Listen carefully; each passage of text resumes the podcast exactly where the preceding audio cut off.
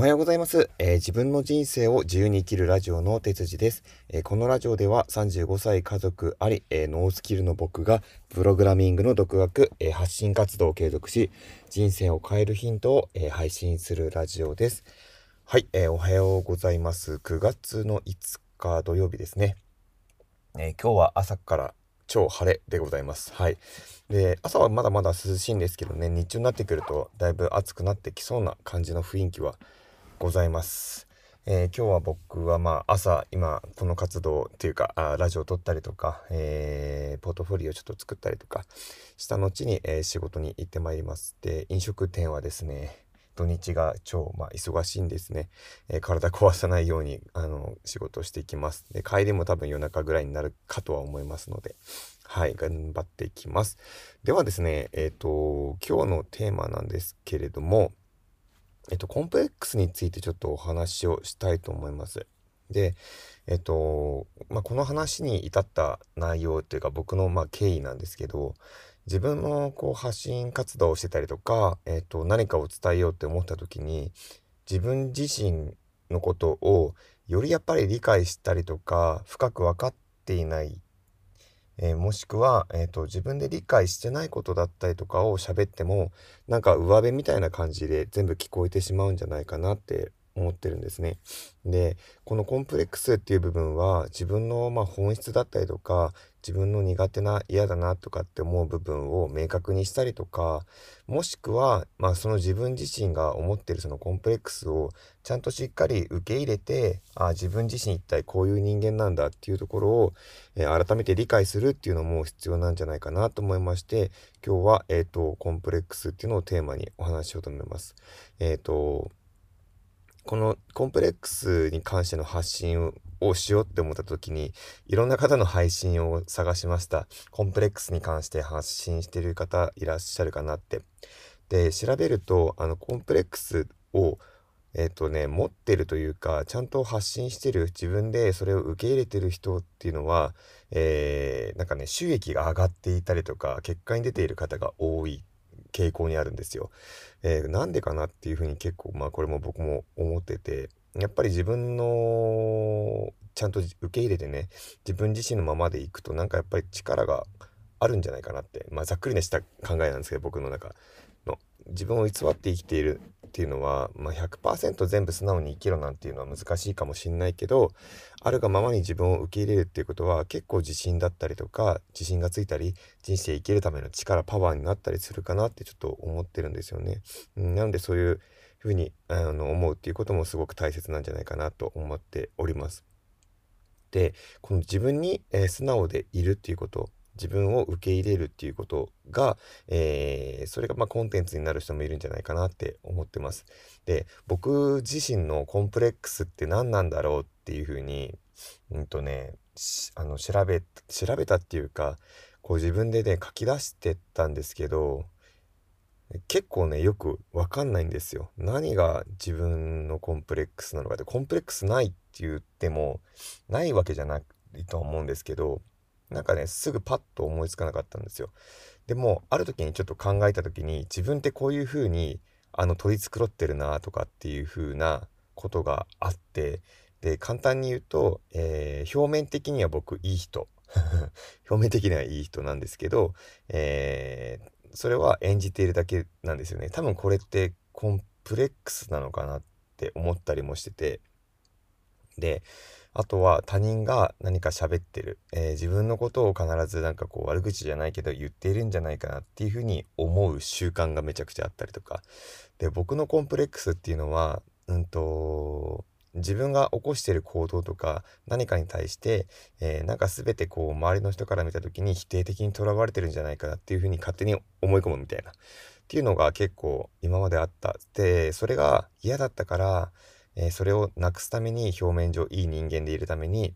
例えば、うんとまあ、声の色だったり挨拶だったりとかあの態度だったりとかっていうのを、えー、できる限りその雰囲気に合わせてうまくやっていくみたいな、えー、やり方をずっとしてきてしまった。うん、でそれをやっているがゆえに、えーと、そういう人間に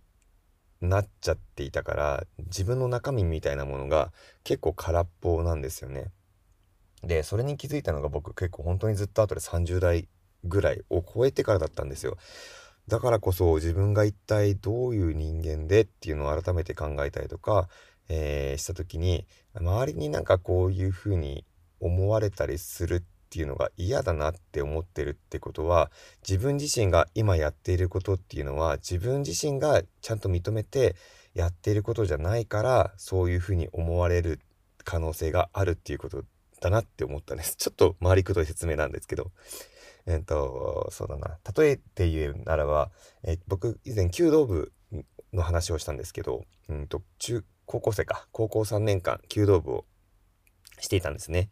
で、うんと、それはなんか好きだったんですよ。自分一人で戦うっていうのかな。あの、的に向かって、えー、矢を射るっていう行為っていうのは自分との戦いなんですよね。で、僕はその、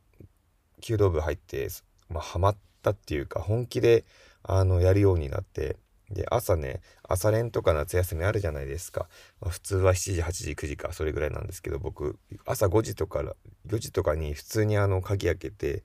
あの、修部館っていう部下に、部、あの、館やるところがあるんですけど、そこに入って、えー、個人レッスンをするっていう ようなことをしてて、自分が好きなことに対して、何か、その、弓道をやっていた時に何かを周りから言われたりとかっていうことを感じたことはなかったんですよね。うん、自分に自信がすごくあって、えー、まあちょっと自慢ではあるんですけど例えばたあの他の高校大会に行ったりすると高校とかあるじゃないですかこうファンレターじゃないですけどお手紙をもらったりすることもあった多分自信にあふれてたんだと思うんですその時の自分って。ででも今の自分って社会人になってから全然違くて多分本気で取り組んでないんですよね。そこまで熱意持って本気に取り組もうとも思えなくてだから今自分の人生を本気で生きていくんだったら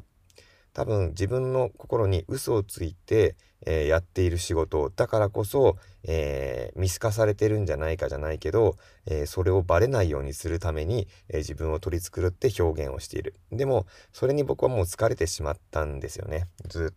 とやってきたのでそれを十何年間も。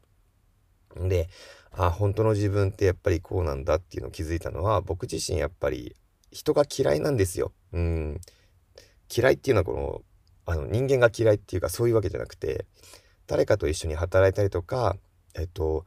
誰かね、一緒に働くのもあれなんですけど、自分自身と、例えばもう一人のパートナーがいたり、2人とか3人とかで、ちゃんとあの、心を通わせて、えー、信じ合ってやっていくっていうことは多分、可能なんですけど、不特定多数の人間、今だいたい30とか40人ぐらいと一緒に仕事をするんですね。あの、自分が経営者やってる時に。えー、と、自分の心を、のままでいられなかったんですよね。やっぱり。あるがままの自分でいられなくて、取り繕ってる毎日でやっていく。で、それで成果を出したとしても、本当の自分じゃないから多分納得いかなかったりとかっていうのが結構あった。で、それで心苦しくなったりするなって思ってたので、えー、それが僕の多分コンプレックスなのかなと思います。なので、もっと僕は悪どい人間っていうか、悪どいっていう言い方も変ですけど、心の奥底ではちゃんと人になんかこう、いい人生になるきっかけを与えたいって思ったりもするんですけど、これを誰かとやったりとかじゃなくて、自分自身、もしくは自分に共感してくれる方と一緒にお仕事ができるようなことがしたいなって思ってます。えー、仕事をする上でのまたお客様といったらまた全然別なので、あの変わる、変わるんですけど、まあ一緒に働く仲間だったりとかっていうところを考えると、えー、そういう部分っていうのが自分が一番気にしてたコンプレックスなんじゃないかなと。自分のことを常に、コンプレックスなのかなうん。自分自身を、えー、自分自身の道をちゃんと歩いてない自分が多分嫌いなんでしょうね。だから今僕は発信活動や新しい勉強をしてる時っていうのはすごく生き生きしてるけど、えー、本業の仕事に行く時はめちゃくちゃ死にそうな顔をしているっていう感じでございます。はい。じゃあ今日はですね、こんな感じでお話をしたいと思います。えー、皆さんもコンプレックスじゃないんですけど、自分自身のことっていうのを今一度ね、改めてちょっと見直したりとか、考えてみることで、えー、人生開けたりするけあのきっかけになったりするんじゃないかと思いましたので、この配信をしました。はい。じゃあ今日も一日、えー、頑張ってコツコツとやっていきましょう。えー、では、さようなら。失礼します。